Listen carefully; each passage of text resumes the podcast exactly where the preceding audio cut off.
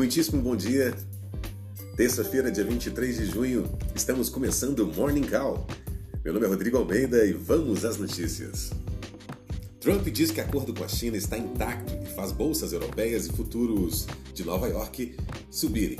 Noite foi turbulenta para futuros de, de índices dos Estados Unidos após a, a fala do assessor comercial da Casa Branca, Peter Navarro, que de acordo comercial teria acabado.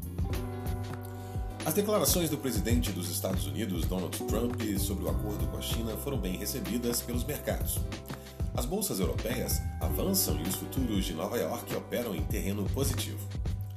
Em sua conta no Twitter, Trump afirmou que o acordo comercial com a China está totalmente intacto. A declaração foi dada após os comentários de Peter Navarro, assessor comercial da Casa Branca, terem dado a entender o contrário, alimentando temores por parte dos investidores. Navarro, um notório crítico da China, disse em entrevista à Fox News que o acordo havia acabado.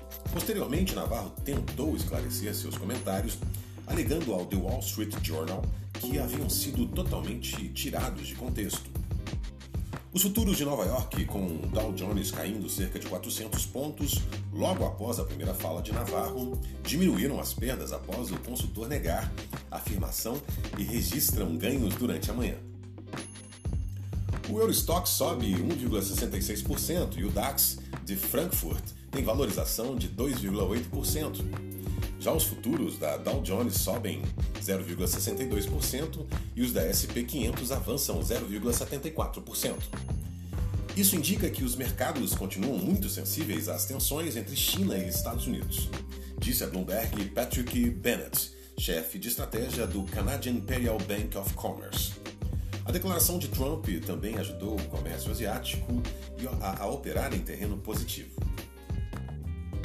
Na Ásia, o Nikkei 225 de Tóquio registrou alta de 0,50%. Já o índice Xangai SE teve leve alta de 0,18% e o Hang Seng Index de Hong Kong avançou 1,62%.